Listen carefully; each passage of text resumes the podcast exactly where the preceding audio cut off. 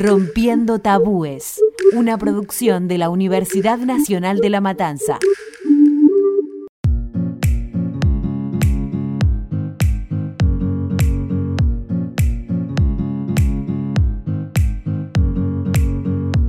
En Rompiendo Tabúes sabemos que el abordaje de la educación sexual integral no es fácil, y menos en niñas que cursan sus primeros años en la educación primaria. Por eso, tenemos como objetivo brindarle a las familias diversas herramientas para que este abordaje sea más ameno y se pueda seguir construyendo en casa.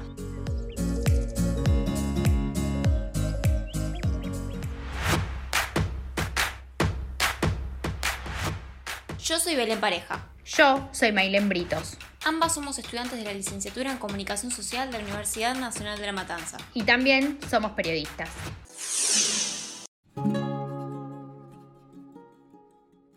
Hola a todas, a todos y a todes. Les damos la bienvenida a un nuevo episodio de Rompiendo Tabúes, que es muy especial para nosotras por dos motivos. En primero, porque vamos a hablar de un tema que nos entusiasma y nos gusta muchísimo, y al margen de eso, porque creemos que es muy importante hablarlo. Y en segundo lugar, porque es nuestro último episodio de la primera temporada, de la primera edición de Rompiendo Tabúes.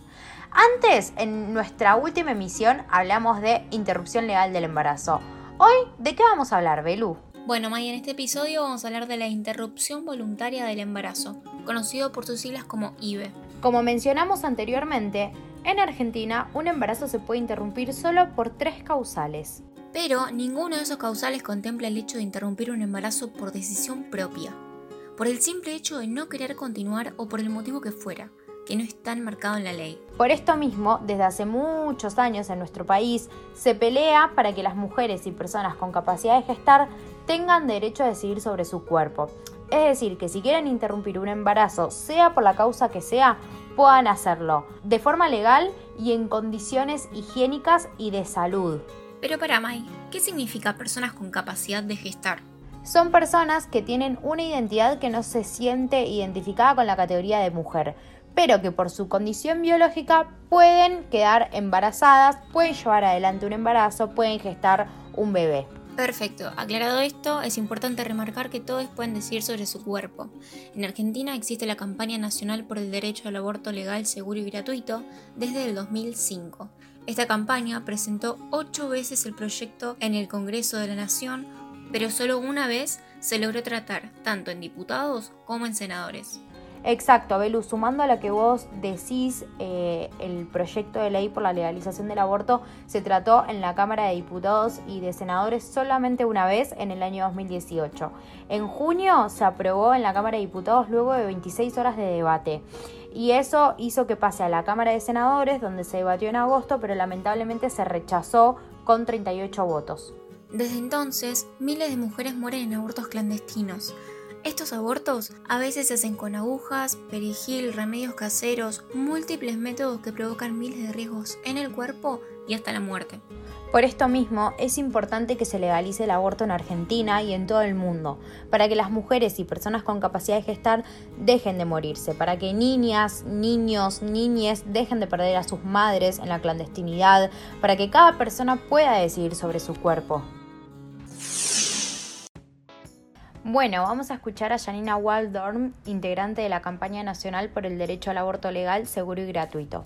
Janina va a contarnos sobre la importancia y la urgencia de legalizar el aborto en Argentina.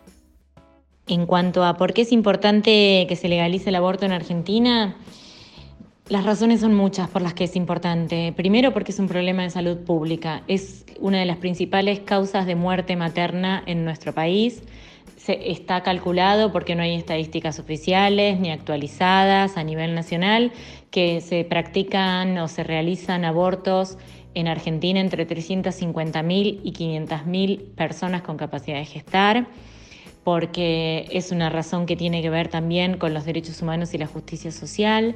Hoy quienes están muriendo en la clandestinidad son las mujeres y personas con capacidad de gestar que son pobres, que no tienen acceso a la información, que no tienen acceso a un, a un centro de salud que pueda integralmente abordar su situación y porque tiene que ver con nuestra lucha por autonomía y por el derecho a decidir sobre nuestros cuerpos, la soberanía de nuestros cuerpos.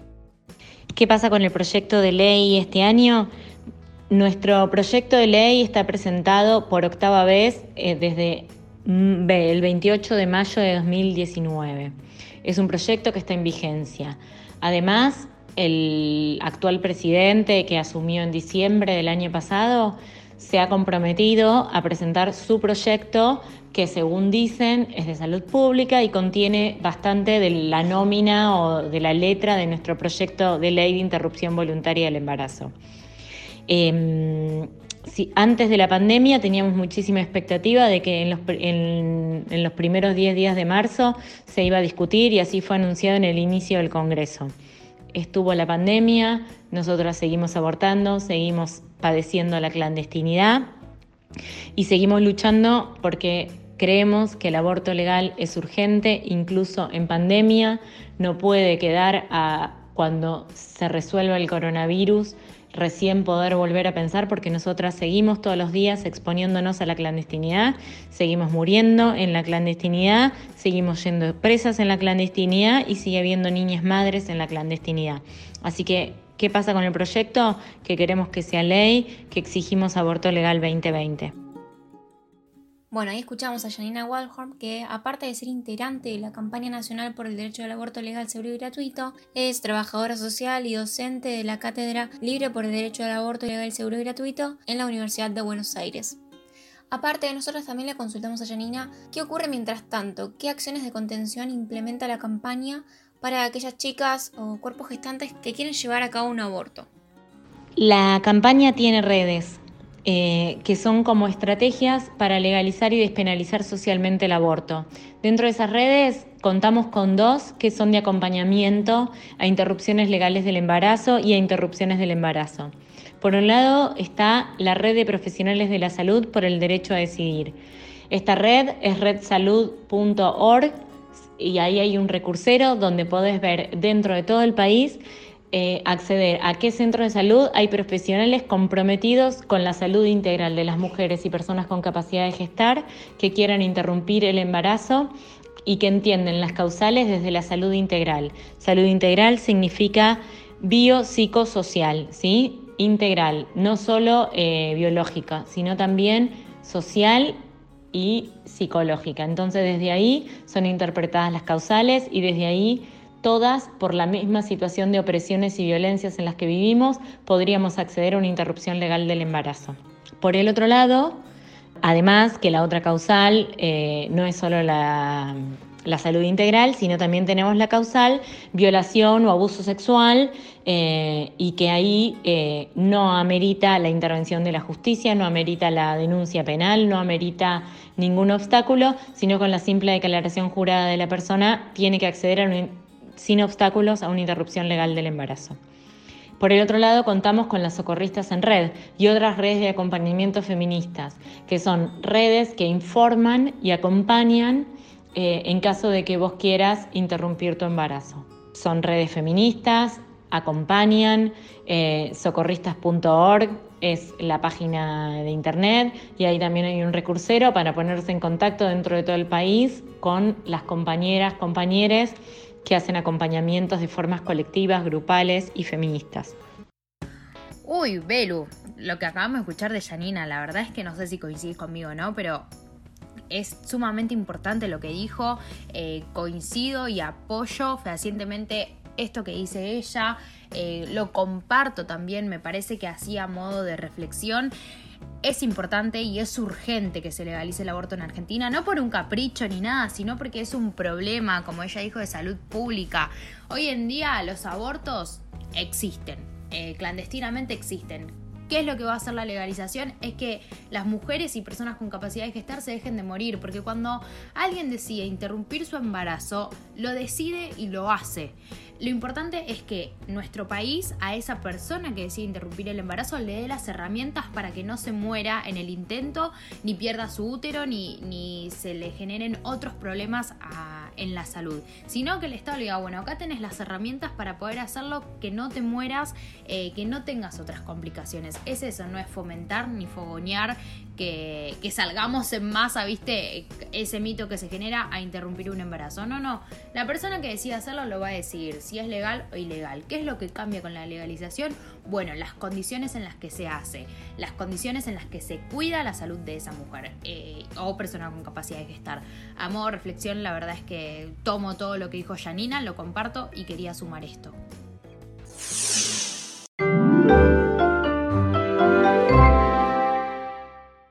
De frases absurdas que se dieron durante el debate por la legalización del aborto en 2018. Esto mismo ocurre en el Reino Unido, ocurre en tráfico, en tráfico de cerebros en Francia, que está denunciado, acá tengo los artículos, en España, en Australia. Entonces me pregunto, ¿cuál será el destino que le vamos a dar a estas muertes? Y para finalizar, no sé si saben cómo vive un marsupial y cómo se reproduce, pero acuérdense que los marsupiales terminan, terminan su desarrollo fuera del seno materno o de la hembra. Se arrastran y terminan mamando en una bolsa de marsupio durante meses. Por eso y con todo respeto, si sale la ley, yo estoy pidiendo un cementerio para la víctima del aborto. Y es más, voy a ser muy duro y espero que lo tomen con la responsabilidad que lo estoy diciendo. Lo tendrán que cremar a los chicos para que ninguno haga negocio con un chico muerto o un niño por nacer. Yo soy protectora de animales y seguramente muchos de ustedes tendrán en su casa mascotas. ¿Qué pasa cuando nuestra perrita se nos queda embarazada? No le llevamos al veterinario a que aborte. Lamentamos, uh, pero inmediatamente salimos a buscar a quién regalarle los perritos. Bueno, acabamos de escuchar los argumentos más absurdos que tuvieron las diputadas, diputados, senadoras, senadores para rechazar la legalización del aborto en 2018. Realmente todo esto suena muy absurdo cuando hay una persona que se muere por no poder abortar en las condiciones necesarias. La verdad, Belu, es indignante lo que acabamos de escuchar, eh, es importante, y retomo un poco lo que dice Janina, que la legalización del aborto y abortar es una cuestión de salud pública. A estos legisladores y legisladoras que, que dieron estos argumentos absurdos, habría que decirles que dejen de lado su capricho y su convicción personal. ¿Por qué? Porque acá no se trata de cuestiones de, convicción, de fe, de religión, de lo que sea, sino de la salud de una persona que decía abortar y que por lo que sea lo hace en la clandestinidad, que usando perejil, aguja de tejer o hasta otros elementos que ponen en riesgo su vida. Eh, y tomando también lo que dice Janina, se realizan en Argentina entre 350.000 y 500.000 abortos clandestinos por año. Obviamente estos números son eh, números extraoficiales porque como es una práctica ilegal no hay datos oficiales, pero hay que tomar estos datos, hay que tomar los casos de las mujeres que se mueren y de las personas con capacidad de gestar para avanzar y decir, bueno, vamos a legalizar el aborto y esto no significa que todo el mundo va a salir a abortar, sino que las mujeres que deciden hacerlo no agarren un perejil, sino que vayan al hospital y se le garanticen las condiciones de salud para realizar este procedimiento. Bueno, Mai, teniendo en cuenta esas cifras que vos mencionás, este proyecto continúa siendo una deuda con los cuerpos gestantes que deben tener derecho a decidir. Nosotras, desde Rompiendo Tabúes, sabemos que es un tema complejo, que existen resistencia, pero también tenemos el compromiso de decirles que es necesario que como madres, padres, adultos, responsables, le transmitan toda la información necesaria a, a los adolescentes, a las niñas, porque la información es poder y es importante que sepan todo, que se le transmita de forma transparente. Eh, todo lo que se sabe respecto a la interrupción voluntaria del embarazo. Además es muy importante que cuando ustedes transmitan toda esta información, les expliquen qué es un aborto y qué pasa cuando se interrumpe un embarazo de manera clandestina. También derribar mitos, no dar argumentos bizarros como los que escuchamos eh, de legisladores, de legisladoras. Voy a seguir sosteniendo lo que dije hace unos segundos, pero la información es poder y es importante dejar las convicciones de lado a la hora de hablar de interrupción voluntaria del embarazo. Vos puedes no estar de acuerdo, pero tenés que brindar toda la información necesaria a los adolescentes, a tus hijos, a tus hijas, a tus hijes, a todo el mundo la información completa y de forma responsable acerca de una problemática como lo es el aborto ilegal. Brindar la información es clave, no, te va a hacer más o menos eh, religioso o, no, o tus convicciones no van a caer más o menos, sino que vas a seguir teniendo las mismas convicciones, el mismo pensamiento, pero además vas a transmitir información responsable. Bueno, sucede esto, esta es la información que hay. Yo no lo haría, yo sí lo haría, pero vos sos mi hijo, mi hija, eh, vos sos un adolescente, vos sos lo que quieras, pero tenés toda esta información necesaria que tenés que saber respecto a la interrupción voluntaria del embarazo. Y eso es totalmente responsable. Bueno, llegamos a la última parte de nuestro último episodio de Rompiendo Tabúes. Si quieren leer el proyecto de ley completo, pueden ingresar a www.abortolegal.com.ar. Allí está toda la información. Bueno, en esta ocasión la actividad es muy sencilla. Deben hablar con sus hijos, con sus hijas, adolescentes y preguntarles si saben lo que es un aborto, qué es lo que saben, dónde aprendieron esa información y conversar sobre ello. Es clave que en este ejercicio hablen del derecho a decidir, de la autonomía, pero por sobre todas las cosas que hablen con información objetiva, clara, precisa y que sean responsables. Muchas gracias por escucharnos y por habernos acompañado en esta primera temporada. Con Belu asumimos el compromiso de brindarles toda la información necesaria respecto a la educación sexual integral y respecto a cada tema que hablamos en nuestros episodios. Fue un placer para nosotras hacer esta primera temporada de Rompiendo Tabúes, que ustedes nos acompañen, que nos escuchen y bueno, quizás tengan más de Rompiendo Tabúes. No se olviden de seguirnos en nuestro Instagram que es arroba.